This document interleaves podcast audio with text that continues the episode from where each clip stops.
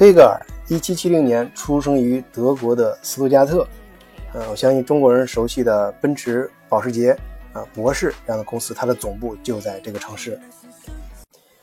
有的传记里面写到，黑格尔青少年的时候沉迷于低俗的市井小说啊，这有可能给大家造成一种误解，呃，是好像他是不务正业一样。但实际上，嗯，黑格尔还是一个非常上进的人，呃，因为在他十八岁的时候就被保送进入了。啊，当地有名的图宾根大学，啊，这个我们翻译成汉语叫图宾根，啊，这个大学呢，给我的感觉就是像德国其他的，呃，这种历史悠久的大学一样，啊，非常的低调，啊，但是呢，出过很多名人，学术成果也可圈可点，比如当当过咱们国家外交部部长的乔冠华、王立梦，啊，就在这里，呃，求过学，呃，然后还有呃著名的诗人张枣。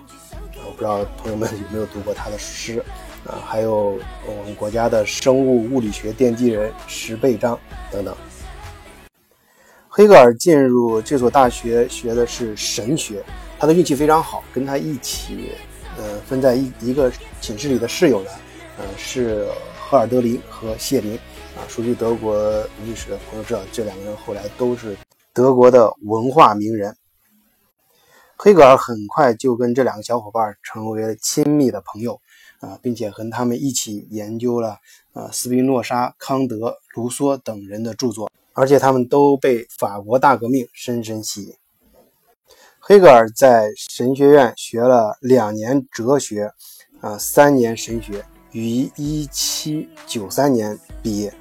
嗯，后来他离开嗯图林根大学之后。又去了瑞士，还有德国一些城市，嗯，主要担任当地的家庭教师。啊，在这期间呢，他潜心还研究了希腊文学和康德的哲学。在一七九八年，他出版了《论理学》。啊，第二年他父亲过世，他获得了一笔财产。这个不幸呢，也给他带来了另外一个福利，就是能让他。得到这个财产之后，可以专心的研究学问。黑格尔是一八零一年，嗯，到耶拿拿到了教师资格，在大学里面担任哲学讲师。在一八零五年升任为教授。第二年，他就在书商的催促下，啊，终于写成了他人生中最重要的四本著作中的一本《精神现象学》。其实这本书之所以能写出来，也可以说明当时黑格尔这个人，如果是把他比成一个创业者，应该是一个比较有情怀啊、比较有性情的创业者。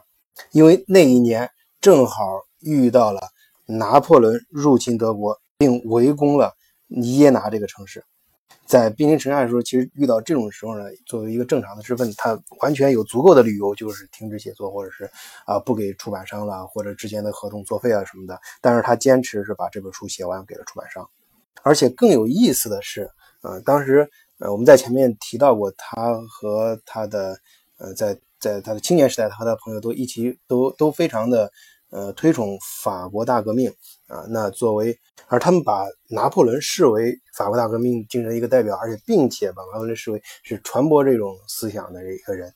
可能就是因为这个出现一个非常有意思的，而且也非常能够说明，呃，德国的一些文化名人他们啊跟其他国家与众不同的一点，就是虽然拿破仑是侵占了他们的国家啊，而且把他们生活，你想吧，中国有句古话叫“倾巢之下岂有完卵”，咱们生活也完全打得非常的凋零，他们对拿破仑还是很很很歌歌功颂德的啊，可能这个词儿有点过，但至少是非常推崇的。这里面就包括当时的贝多芬，贝多芬就写了第三交响乐来给歌颂呃拿破仑，但是后来因为拿破仑称帝，所以贝多芬又把这个专门改成英雄之曲，把拿破仑的名字去掉。而当时拿破仑打下耶拿进城的时候。黑格尔是这样子描述他第一次看到拿破仑的心情的啊，那个时候他当然是芸芸街街道两边 芸芸众生中的一个，他在仰视拿破仑说：“我看见拿破仑这个世界精神在巡视全城。当我看见这样一个伟大人物时，真令我发生一种奇异的感觉。他骑在马背上，他在这里集中在这一点上，他要达到全世界，统治全世界。那么简而言之，就是说他把当时的达文称为一种马背上的世界精神。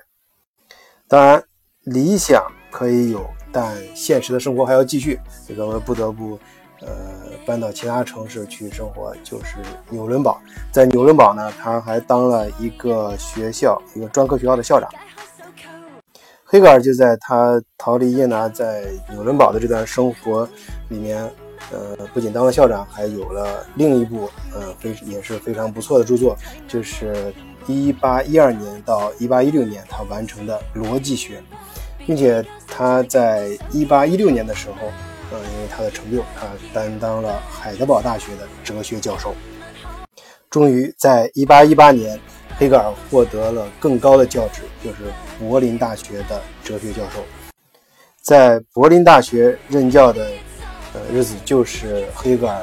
他的学术生涯和他人生的巅峰时期。啊，在其期间，他写过《小逻辑》《自然哲学》啊《精神学》《法哲学原理》等等著作。也是在这段时间，他遇到了另外一个非常有意思的人物叔本华。啊，我们下期节目再讲。